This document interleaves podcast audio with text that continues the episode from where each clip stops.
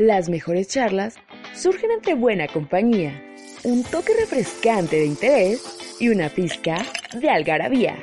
Esto es Sex Pack. Chicos y chicas, esperemos estén teniendo un buen día, gente que nos escucha, gente linda, gente sexosa. Estamos nuevamente en Sex Pack y ya saben que este programa no sería posible sin la presencia de Alex Juárez. ¿Qué tal chicos? Es un gusto estarlos saludando desde la hermosa ciudad de Guadalajara, porque pandemia, porque todo lo que está pasando, pero la ciudad sigue estando en llamas y hermosa con todo y esto. Les traemos un tema que les habíamos adelantado en el capítulo anterior, la segunda parte de parafilias, así que pues presten atención a lo que viene. Muy bien, bueno, yo me presento, yo soy Beto Rivas y para mí siempre es un gusto y un placer estar en este programa con dos chicas tan hermosas como ustedes dos. Y bueno, hoy tenemos a un invitado, pues ya lo presenté en el podcast de Nuts. ¿Sí fue de Nuts? Ah. Erotismo. Erotismo, perdón. Lo presenté en el podcast de erotismo. Y bueno, es- tenemos a otro miembro, además de mí aquí, es el señor Caballero. Así es, muchas gracias por sintonizar Six Pack. Yo soy Emanuel Caballero, es un placer volver a estar aquí en tan grata compañía, siempre hablando de los temas más elevados, ¿no? Porque erección.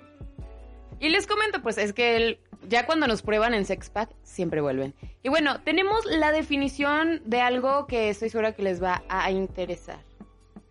Como sabemos, cada quien, dependiendo de sus experiencias, tanto a nivel individual como social, van desarrollando gustos y preferencias particulares. Así, hay comportamientos sexuales que si bien para la mayoría de las personas pueden parecer muy extraños, para otros pueden ser una fuente inigualable de placer. Muy bien, gente. Sí, también hay que tener en cuenta, eh, en el podcast pasado, creo que se mencionó algo referente de cómo comienzan las, las parafilias, los niveles y todo eso. Pero a mí me quedó una duda que tuve que investigar y que se las quiero compartir. ¿En qué momento entra una parafilia y en qué momento se hace un fetichismo, no? Y bueno, todo el mundo hemos mencionado la palabra fetiche con los pies, que con los ojos, las manos, etcétera, ¿no? Pero si saben realmente qué es esto, se los voy a comentar aquí en este momento. La parafilia, como ya se mencionó en el podcast pasado, viene de la palabra filos, que significa amor. Sí, no me Porque amor Exacto. Y en Sex Pack estamos llenos de amor. y de sexo. Pero a lo que yo investigué es de que la filia se, co- se comprende como el comportamiento y el acto sexual. Y el fetichismo o el fetiche es la parte, es el medio, ¿no? Se puede comprender como me gustan las patas y de las patas me, me llama o me atrae tal persona y de ahí comienzo yo a entablar una relación. ¿Las patas con respecto a que a los animales o, o qué, qué no las entiendo? patas como las que te huelen. A mí me gustan las patas de pollo en, en caldo y las patas en tostada de puerquito. ¿Esas patas? ¿Qué sofílico? Ah, no, no es cierto. No, no es cierto. Hablando ya en serio, el Beto tiene toda la razón. El fetiche eh, siempre va a ser un objeto tangible o, o más bien un objeto en el que podemos centrarnos porque puede ser un fetiche que no necesariamente es un objeto. Y, el, y la parafilia es el uso de ese fetiche para la satisfacción sexual, ¿no? Yo tengo una duda, bueno, lo estaba, se los platiqué antes de entrar a, a micrófonos y nunca me contestaban porque creo que lo estaban esperando para hacerlo en este programa. Es que en una de las anécdotas que yo tengo, eh, es que yo tenía un amigo que era como el sex symbol de la, de la prepa, ¿no? Era, y se los voy a describir así tal cual como me lo, me lo describieron muchas compañeras. E- Ese era el güey alto, mamado, guapo, carita. Y como el güey siempre llega- llegaba con sus mallitas esas de para hacer ejercicio, pues el paquetuto. ¿no? El paquetudo, perdón. Paquetuto, bien. Perdón, paquetudo. Porque, porque italiano. ¿Por qué paquetuto? Bueno, en total. Y a ese cuate yo una vez le, le presenté una amiga. Y pues la chava fascinada, ¿no? Y una vez este sí le pregunté, ¿qué onda, morra? Pues ¿cómo te va? No voy a mencionar el nombre. Humberto, perdón. Este, él, y me dice, es que este güey, pues sí estará muy guapo y todo, pues sabes que la neta, pues, en, en lo sexual, pues la neta, no. Y yo sí como estoy bien curioso y como era bien caguengue de aquel entonces, güey, ¿cómo? O sea, ¿qué pedo? ¿Coge pedo? Este güey, ni siquiera eso, güey, no sé, pues no, no paraguas, ¿no? Me Y- pidió que levantara pesas. Ese es el pedo, güey. Y yo una vez sí le pregunté también, oye, ¿qué onda, guato, con, qué onda con, con mi amiga así, ya acá todo chido? ¿Tampoco vas a decir nombre? No, tampoco. A mi amiga no, porque me caía muy bien. Este güey, eh, más o menos. O sea, a tu amigo le vale, te vale verga. Sí. Bien. Porque- Qué bueno que soy su amiga, porque imagínense, le valiera verga. Fíjate que me con... con Yo soy su amigo, a lo mejor le valgo verga. Mm, Yo también le valgo verga. Ah, seguramente. No, a ti te tocó... Ah, no, ¿verdad? bueno, este, continuando con esta anécdota, el güey me mencionaba, es que, ¿sabes qué, güey? Yo tengo, pues, no sé si un problema o una, una fijación. Yo cuando voy al gimnasio, güey, vieras a mí lo que me excita y me pone bien prendido y que hace que me venga, es cuando estoy levantando pesas, pero me le quedo viendo a chavas y a chavos, güey, que están bien mamados, así cómo se les resalta el bíceps, la vena, y sí, pero bien, bien, bien romántico, como me lo mencionaba en ese, en ese contexto, y así como de, No entiendo cómo tienen fetiche por las venas, que son mosquitos o qué. no sé. es Drácula. Por dengue. Ah. No sé exactamente, y me mencionaba así que solamente así se podía, ¿cómo se dice? Excitar. y venir. Pues es- eso es porque era una parafilia exclusiva, ¿no? Que es lo que decía la invitada del programa anterior.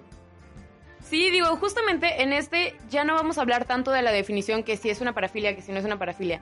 Vamos a hablar algunos de los casos más verídicos que ha- han existido en la historia de la humanidad y cómo se han llevado a cabo y pues no solamente es un, un caso, sino son varios que realmente son importantes con respecto a esta situación, ¿correcto?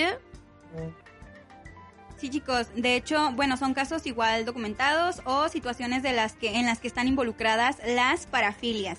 Por ejemplo, yo tengo el caso de Brad. Es un hombre proveniente de Illinois, en Estados Unidos.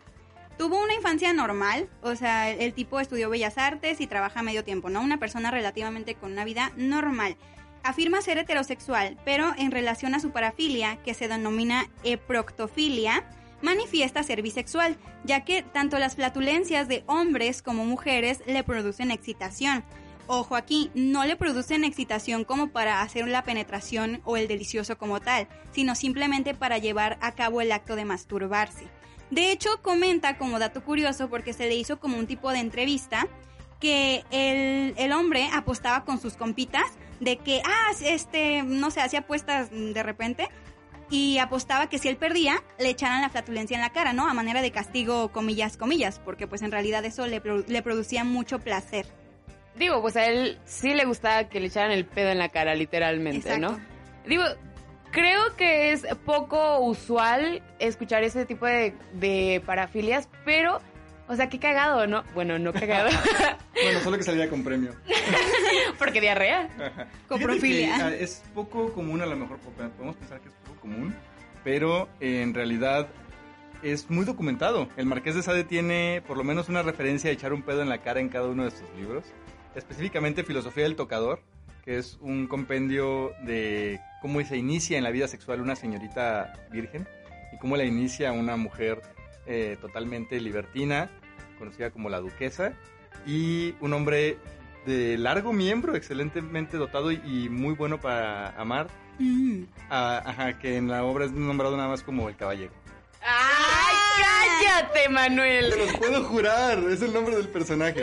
Y yo bien orgulloso del caballero, porque era yo. Se verdad, inspiró en mí. ah. porque, porque Sade, no, pero ya que entramos en Sade, creo que una de las parafilias más ocurridas es precisamente el sadismo.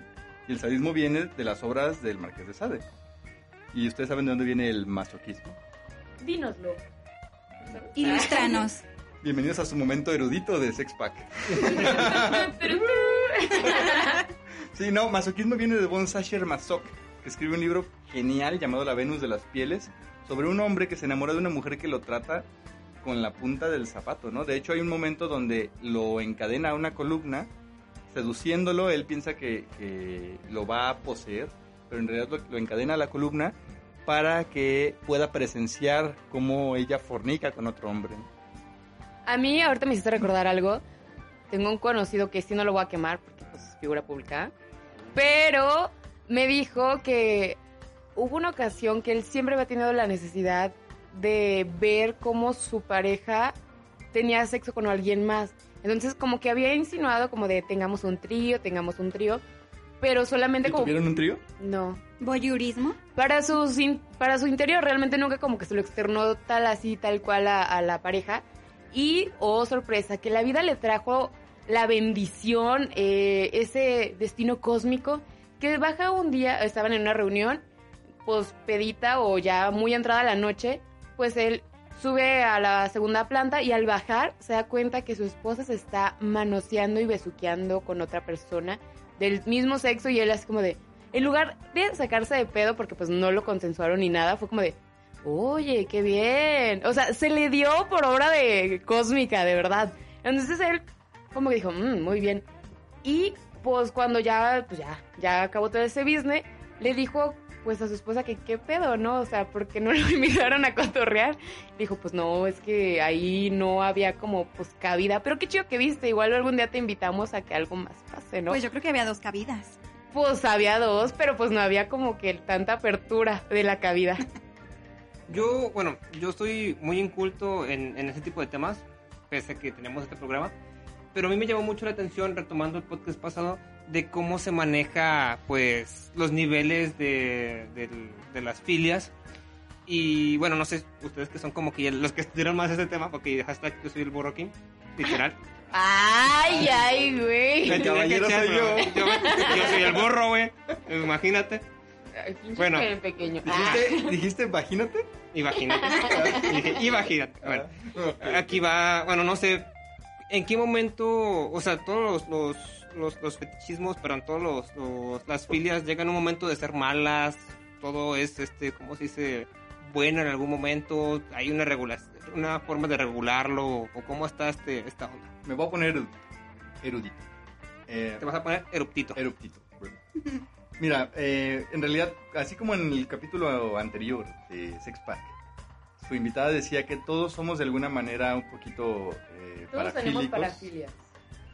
todos tenemos fetiches. ¿Qué es el fetiche? El fetiche desprovisto del terreno sexual es un objeto, una cosa a la que le damos cualidades más allá de sus potestades, ¿no? De hecho, por ejemplo, en el vudú, cada uno de los instrumentos mágicos se le llama fetiches. Esos monitos que tienen, que se parecen a Beto, por ejemplo, que son un Beto chiquito, es el fetiche de Beto, porque es un objeto al que se le están dando cualidades. No, qué burro, pues. ya, pues, ya, pues. Ese, ese palito de, el palito. de madera Ups. Mm. Eh, es, un, es un bastón, ¿no? Eh, Ese tipo de cosas son los fetiches del vudú. O los fetiches de X o Y. Entonces, como todos tenemos fetiches, todos estamos proclives a tener excitación, de alguna manera, a partir de esos fetiches, a tener una gratificación, porque los usamos para gozar. Y decíamos que el goce entonces está tan cerca de la, de la perversión, que por supuesto que llega un momento donde del goce natural, o tranquilo, o normal, se gira hacia el goce perverso, ¿no? El goce de algo que quizás no está dentro de los cánones de lo social. Entonces, si a alguien le gustan a lo mejor las chavas cachetonas, sí, cachetonas. ¿Cachetonas como? ¿Pampers? No, no, no, cachetonas de cachetes. Ah, Algo que mencionaba nuestra invitada y creo que ah, te va a responder la pregunta que tenías, Beto, es que siempre y cuando no tengas, eh, no excedas la, los derechos de la otra persona, que sea consensuado y todo esto, todo bien.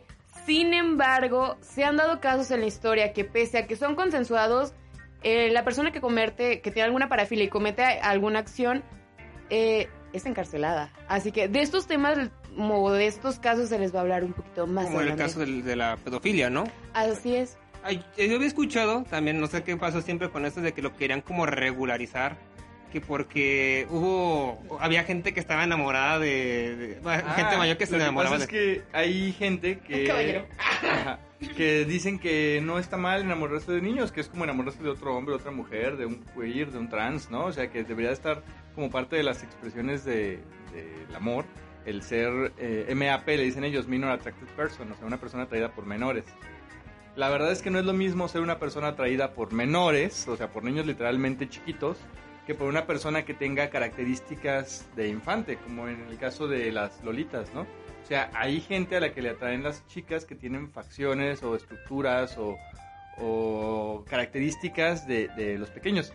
De hecho, hace rato decía lo de los cachetes porque en realidad los las criaturas de los mamíferos son cachetonas para evitar que los padres se las coman. Yo, bueno, ahorita que mencionas eso y que mencioné lo de la pedofilia, hay casos, y bueno, mucha gente va a decir, "Ah, no mames, güey, qué, qué fantasioso, porque muchas veces lo hemos visto en películas, como la de Búsqueda Implacable. Am, si ustedes recuerdan la película, el- la hija de este, del, del protagonista, se la comienzan a, a, a rifar, o a- ¿cómo se dice? Ah, no, a subastar, no, en subasta, porque era virgen. Eh, aquí, en Guadalajara específicamente, en zonas playeras, hay lugares donde sí, sin importar el estado físico, ¿cómo, cómo decirlo? Pues la belleza, por así decirlo, de la chava, lo que les interesa más es la parte de, de que si es virgen o no. Y si las venden, y los mismos papás inclusive, o, o- o hay gente que se dedica a, a secuestrar y a vender este tipo de, de- de chavas. Y es cuando, y cuando terminan de, de, ¿cómo se dice? De la rifa, todo ese tipo de cosas, ya es cuando comienza la trata de blancas. El imen es un fetiche. Es una cosita a la que le atribuyes cualidades más allá de sus potestades reales. Pero, por ejemplo, en esta situación, o sea, cuando la persona está buscando constantemente a una chica virgen y, digamos, se establece con una mujer, obviamente ya la desvirginó, ¿no?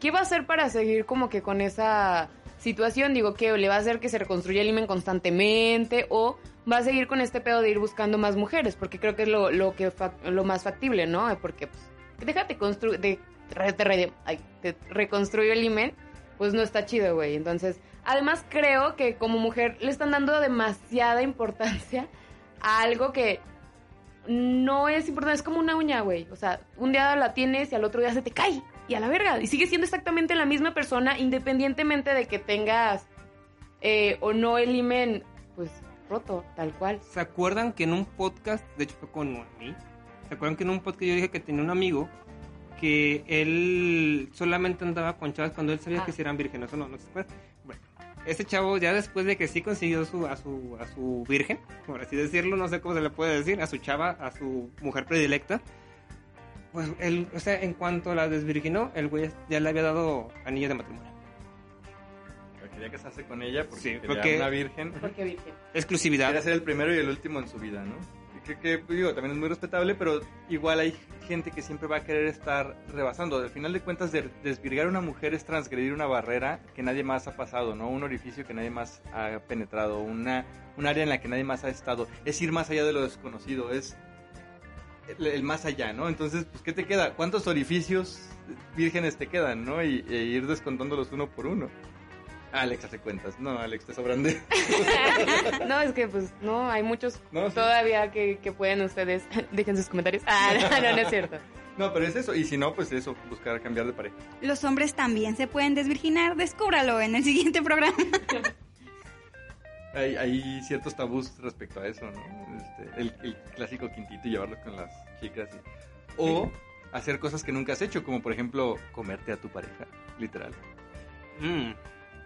Tengo, bueno, como dice, tengo muchas anécdotas referente a esto, pero se nos está acabando el tiempo para este primer bloque. Nos quedan dos minutitos. O sea, usted que quieran eh, concluir este primer bloque, Claudia, algo que nos quieras mencionar. Mira, yo como dato curioso, de hecho creo que no lo comentamos en el, en el primer programa, pero las parafilias se dan porque estas personas desarrollan una tolerancia a la dopamina, este, que sabemos que es un neurotransmisor que es muy importante en la regulación de la excitación. Cuando esto ya se transgrede, se va fortaleciendo y las personas necesitan ir aumentando los niveles e irse a situaciones más extremas para producirse placer. Muy bien, chicos, es momento de irnos a nuestra primer pausa. Eh, sigan con nosotros aquí en Sex Pack. Les dejamos lo que es la primera cápsula de este programa y enseguida regresamos. Ya volvemos con Sex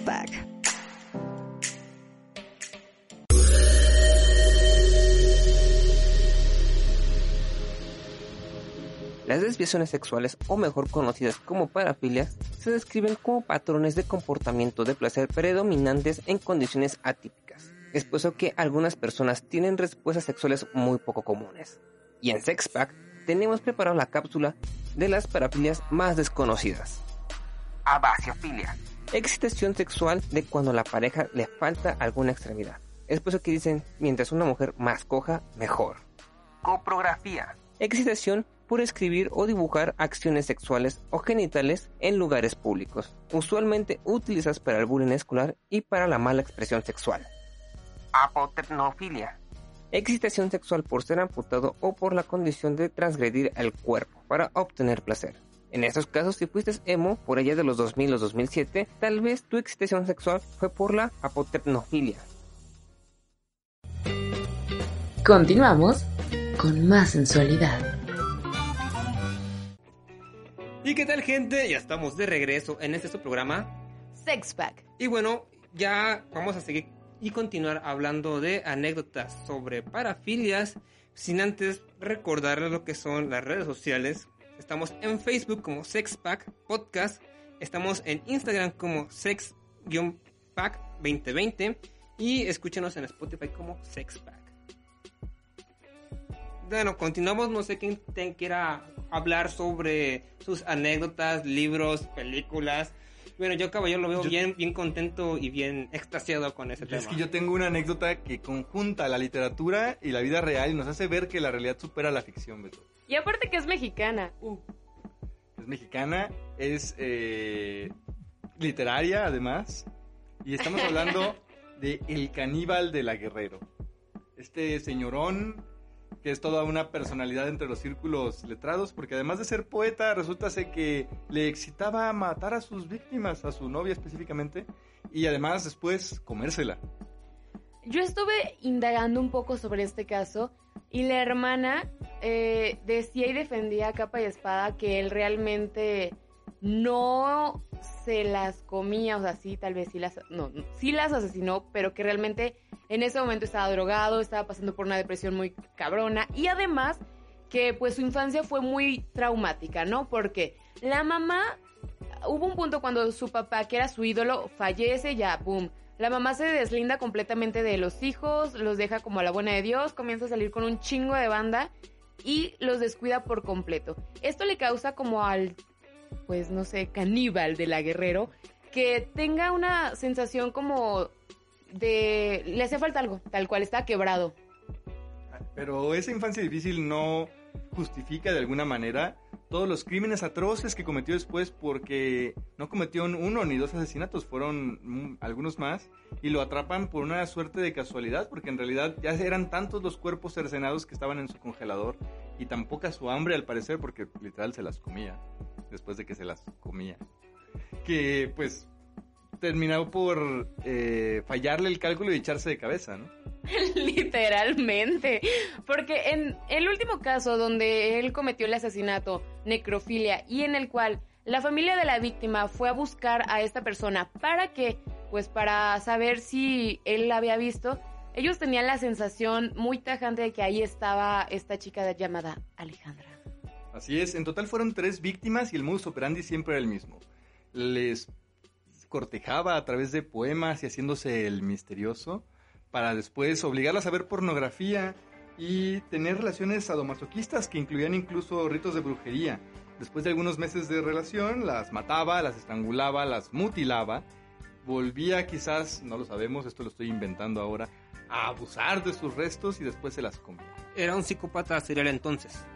Bueno, la descripción que me están dando de su modus operandi, su, su fijación y prácticamente el, el cómo las guardaba y después cómo se las comía, ese ya es un psicópata Es serial, un pues. asesino. Sí, exactamente, es un asesino serial. Uno de los poquísimos asesinos seriales mexicanos famosos. Porque en México no estamos locos.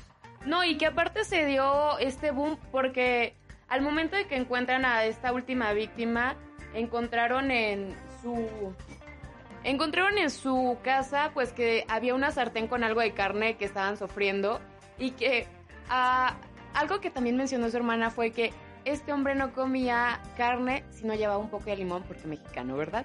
No, pero aparte Parece que era tapatío, ¿no? yo no sé por qué estaba en el chilango. No, no es cierto. Pero me refiero a que cuando encuentran la escena había una sartén con restos de carne y como que en la mesa algo de un plato, comida y un limón.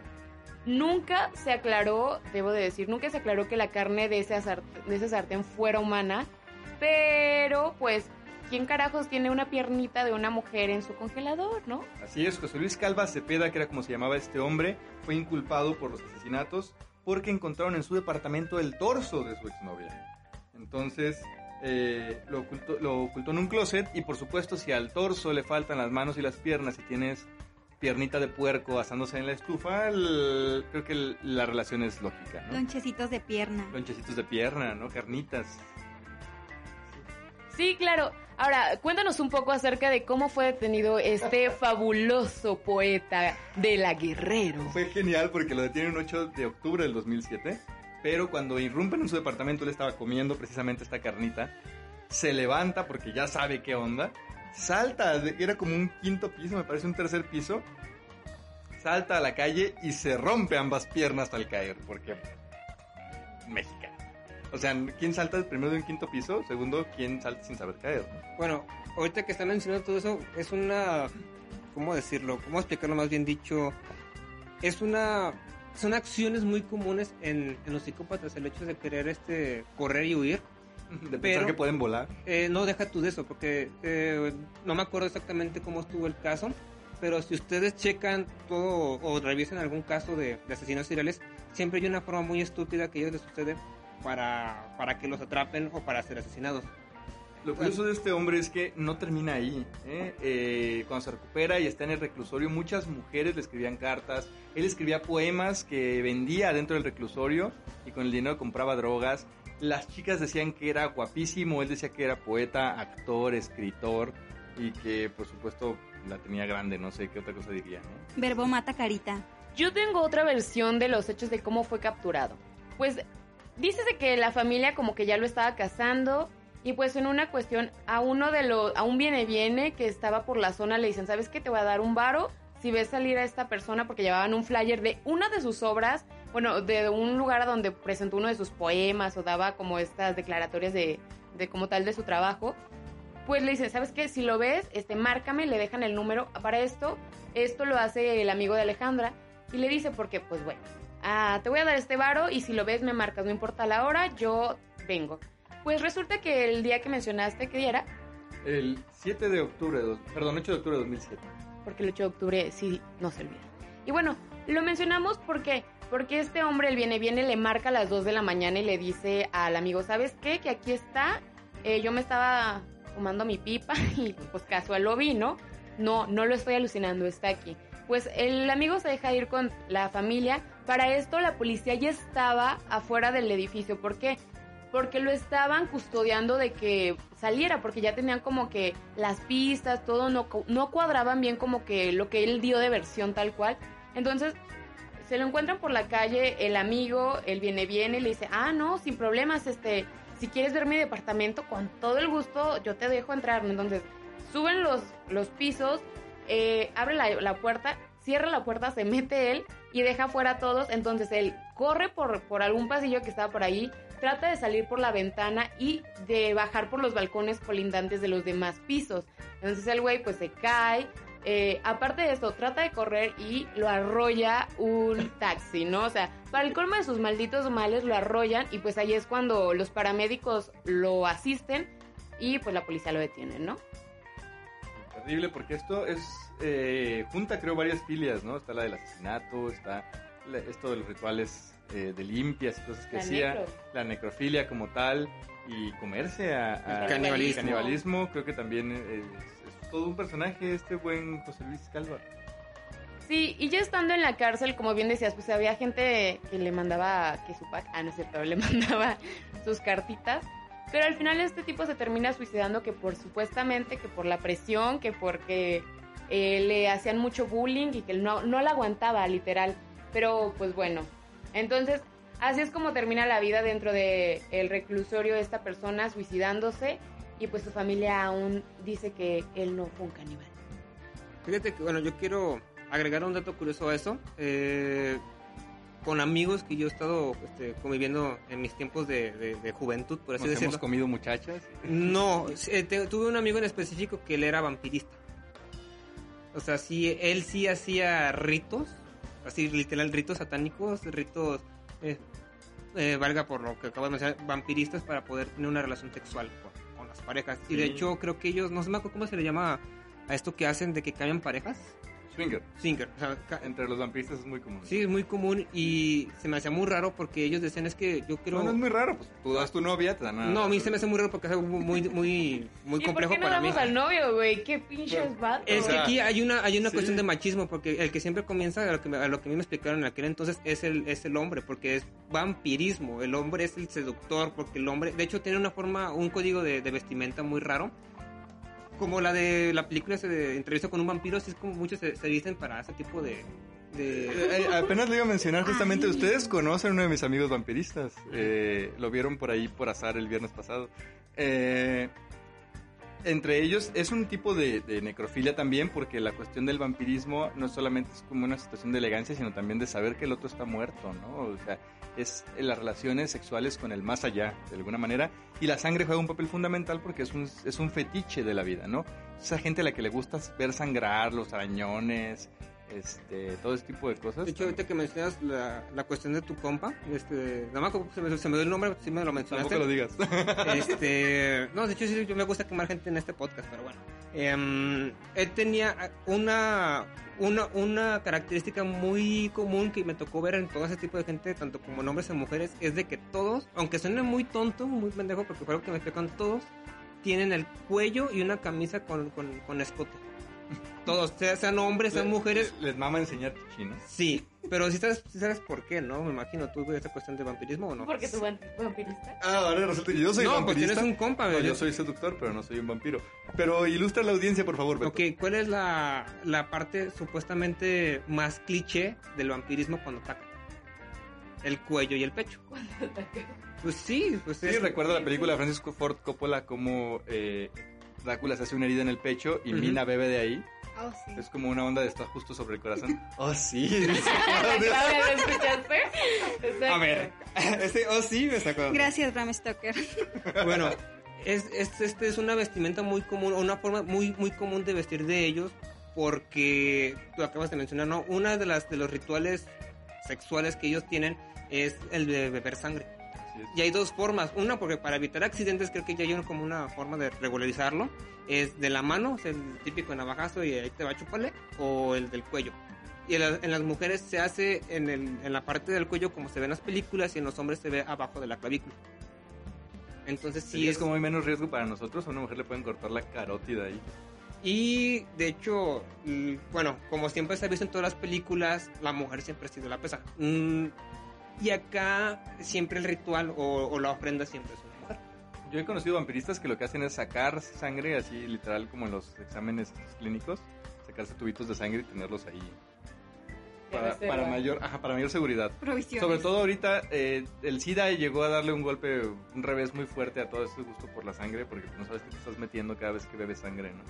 Pero, o, eh, el papiloma, ese tipo de cosas. Pero sí, es, es un fetiche que si bien a lo mejor no es tanto de bebértela, sí hay gente que le gusta un Pero no hacer la- también una parafilia, ¿no? Porque... Es una parafilia, total. O sea, para tener el, el ritual sexual, primero comienzas bebiendo la sangre de, de la ofrenda. Así Creo, es. creo que sí lo manejan, la verdad no me acuerdo. Y sí, Beto ta- también fue vampiro. Eh, no, me dio mucha curiosidad. Yo he tenido mucha curiosidad en ese tipo de, de ambientes. De hecho, también tengo anécdotas de satanismo. Pues en algún momento hacemos un podcast de satanismo. También. Swingers y relaciones con personas del mismo sexo. No, nunca. Nunca digas nunca. Bueno, está bien. En algún momento de mi vida, cuando me aburra, cuando esté este, solo, viejo y pachichi, tal vez me anime. Pero no, ahorita por el momento, no. Ya que estés más agua. Uh.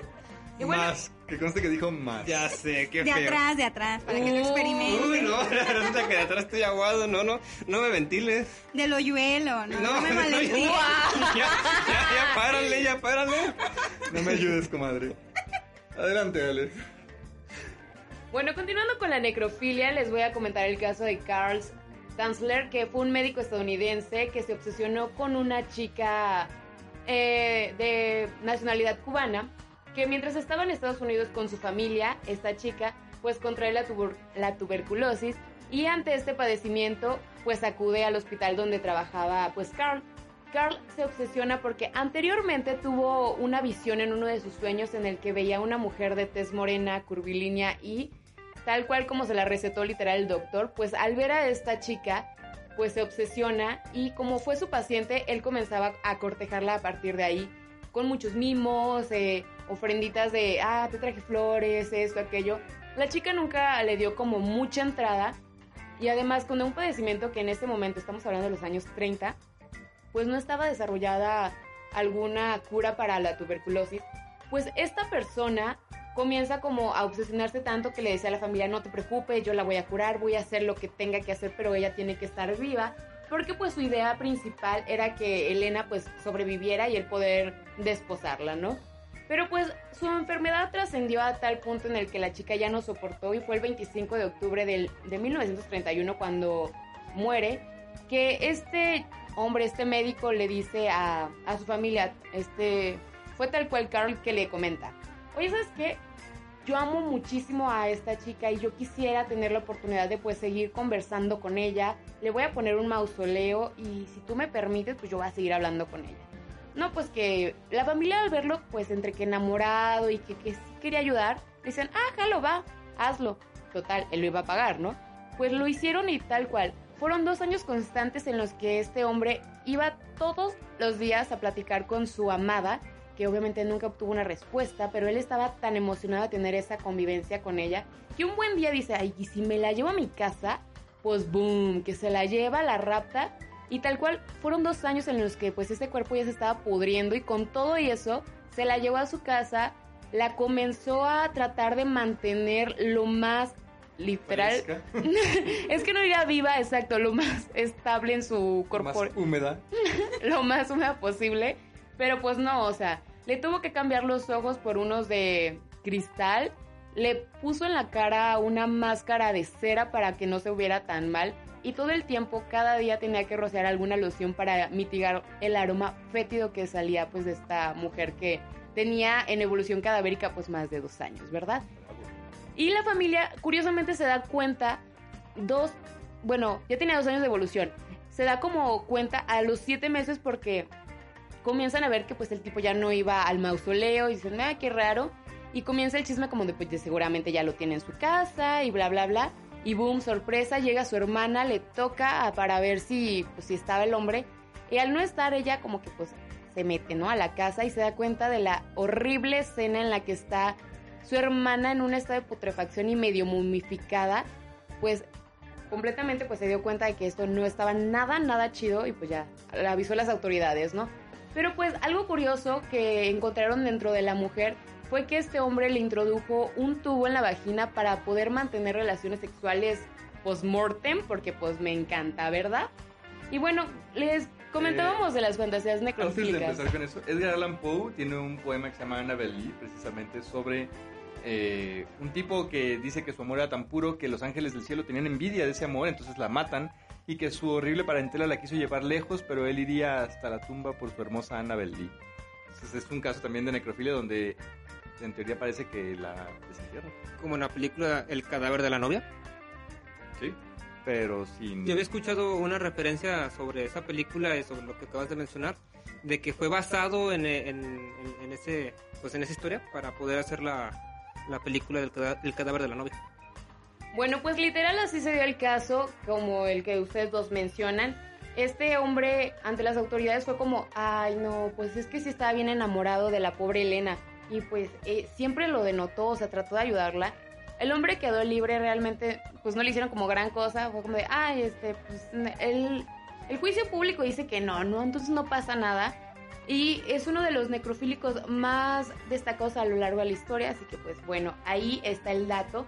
Y bueno, también continuando con la necrofilia, un pequeño caso que fue el de Karen Grenly, que es una ex criminal estadounidense y que es, fue ex, aprendiz de embalsamadora. Fue condenada por robar un coche fúnebre y tener sexo con el cadáver que transportaba al servicio funeral al que lo llevaba, tal cual. Es decir, ella iba en el carro y dijo, ay, este, si mejor me lo llevo a mi casa, pues doy media vuelta, doy vuelta en U, me lo llevo. Y un par de días después la encuentran con el hombre al cual ya se había dado posteriormente. Y cuando hace la declaración escrita, eh, menciona que en este lugar donde ella trabajaba ya se había dado de entre 20 a 40 hombres jóvenes que oscilaban entre los veintitantos a los 35 años. Y bueno, también fue uno de los casos más sonados en Sacramento, California, en el año de 1979.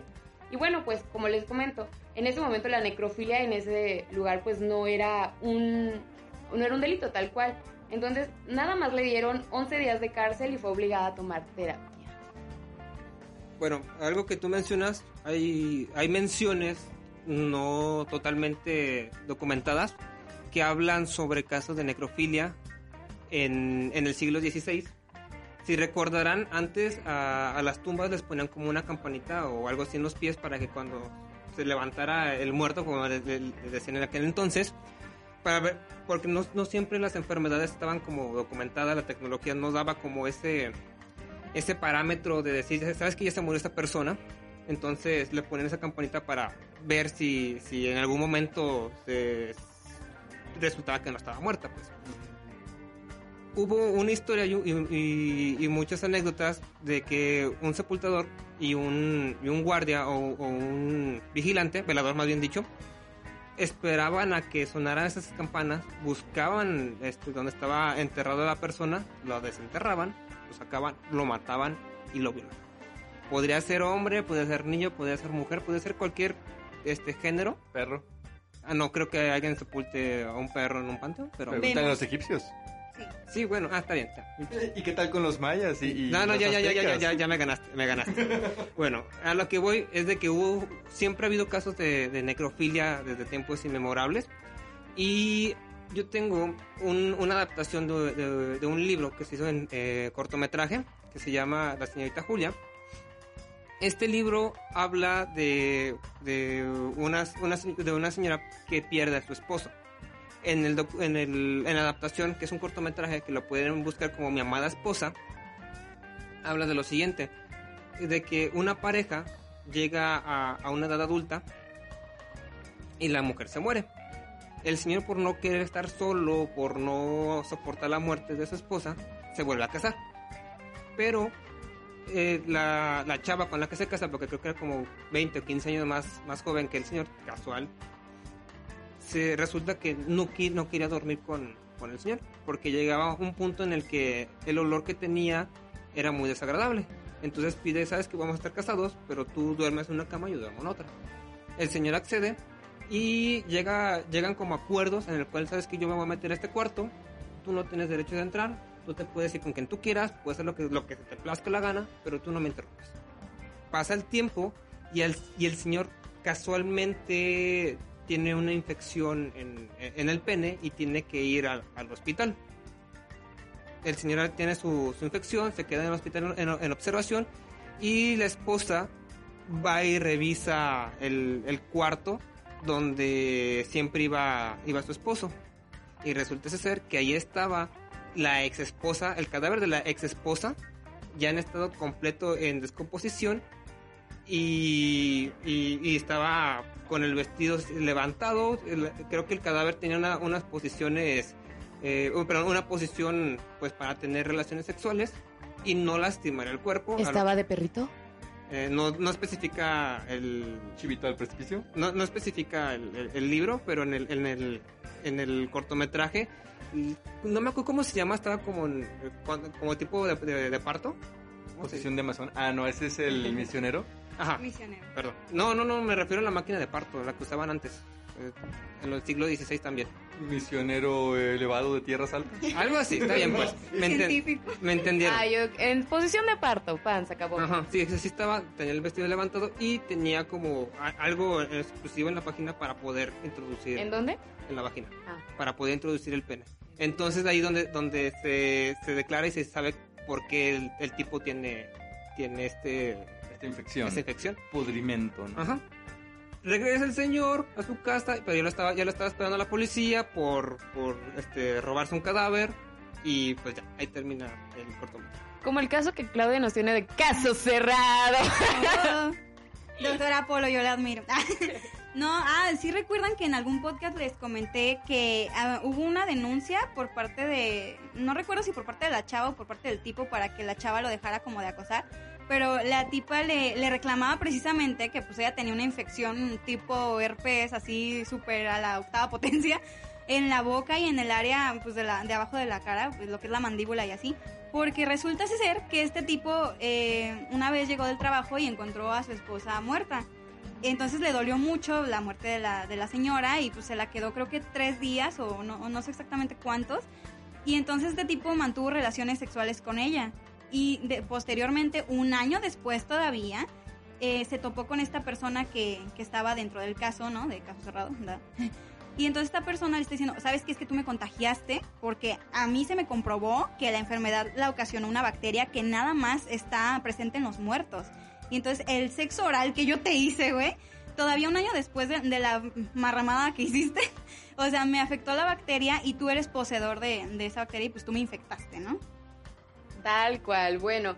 Y siguiendo con los casos de canibalismo, les voy a hablar acerca del caníbal de Rotemburgo, que fue un hecho que ocurrió en Alemania cuando Armin Meiwis contactó a otro hombre en una página web de personas interesadas en realizar parafilias de todo tipo. Así que él dijo, oh, yo siempre he querido comerme a alguien.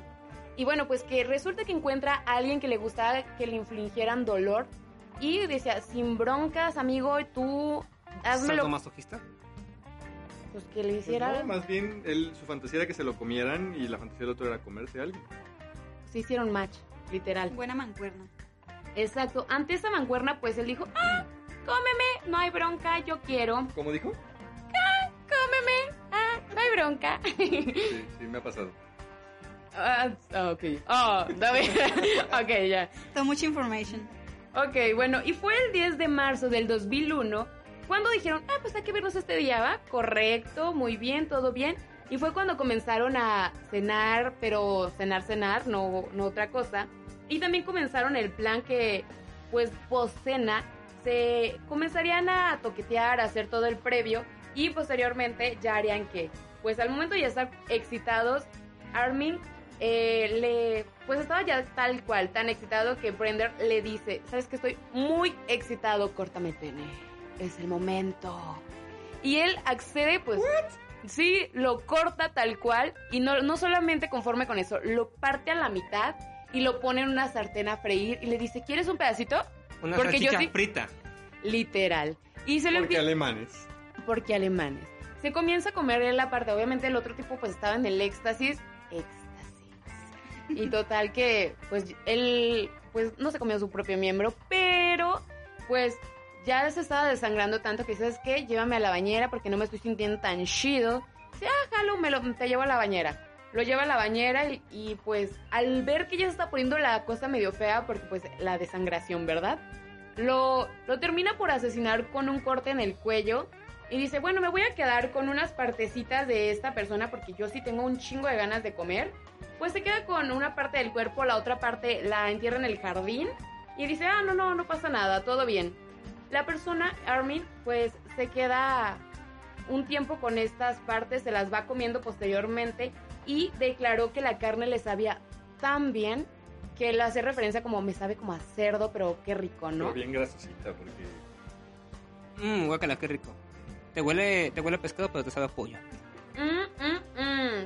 Y bueno, en el juicio mencionó, bueno, eh, le dieron cadena perpetua y fue acusado de asesinato a esta víctima, pero el caso en- entró en una controversia muy cañona. ¿Por qué?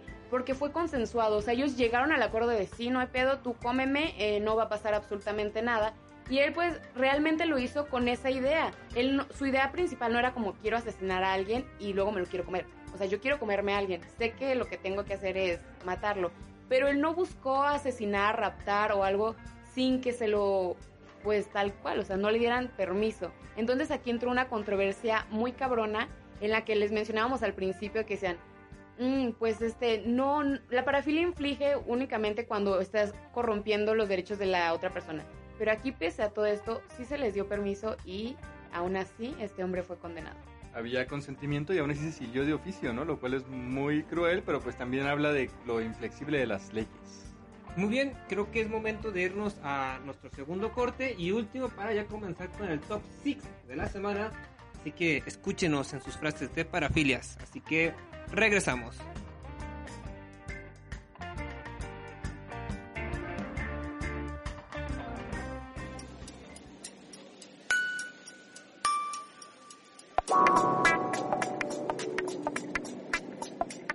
Hoy es martes de Sex Pack.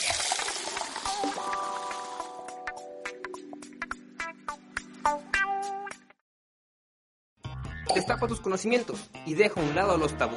Te presentamos el Top 6 de la semana. Y ya estamos de regreso en esta su sección favorita, Top 6 de la semana. Y vamos a hacer lo de siempre, decir frases que nos está, que están interesantes y sobre todo que van acorde al tema. Así que comenzamos. Número 1.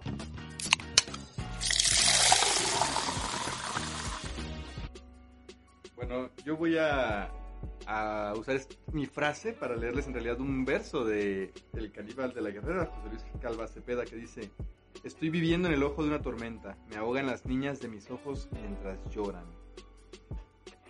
O sea, aparte pedofílico el vato. Número 2.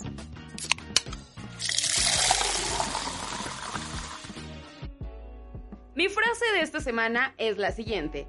El muerto al pozo, ah, pero no sin antes darle el gozo con el delicioso, o era el vivo al gozo, ah, y da igual. Número 3.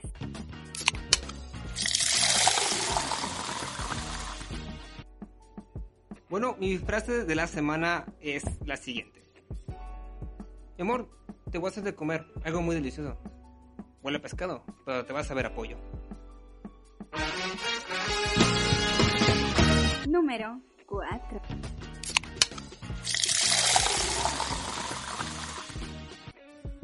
Y la siguiente frase sería una que me dijo una gran amiga mía, no vamos a quemar a nadie. Me dice, güey, me encanta que mi novio se ejercite. Y yo, ah, ¿por qué te gusta? Pues que se vea sexy. No, me excita el olor de su sudor. Número 5.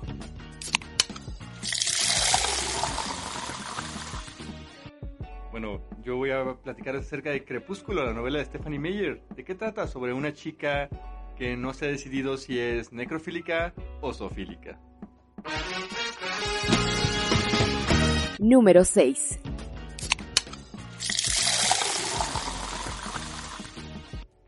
La siguiente y última frase sería, si hay pelito, no hay delito. O sea, que los furries son legales.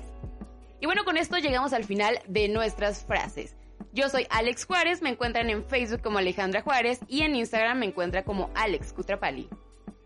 Yo soy Beto Rivas, también pueden encontrar en mis redes sociales que es en, en Twitter como Albert-Rivas10 y en Instagram me pueden encontrar como Alberto Rivas. Yo soy Claudes Dier, me encuentran en Facebook e Instagram como Claudes Dier. Esperamos este programa les haya gustado y les haya excitado.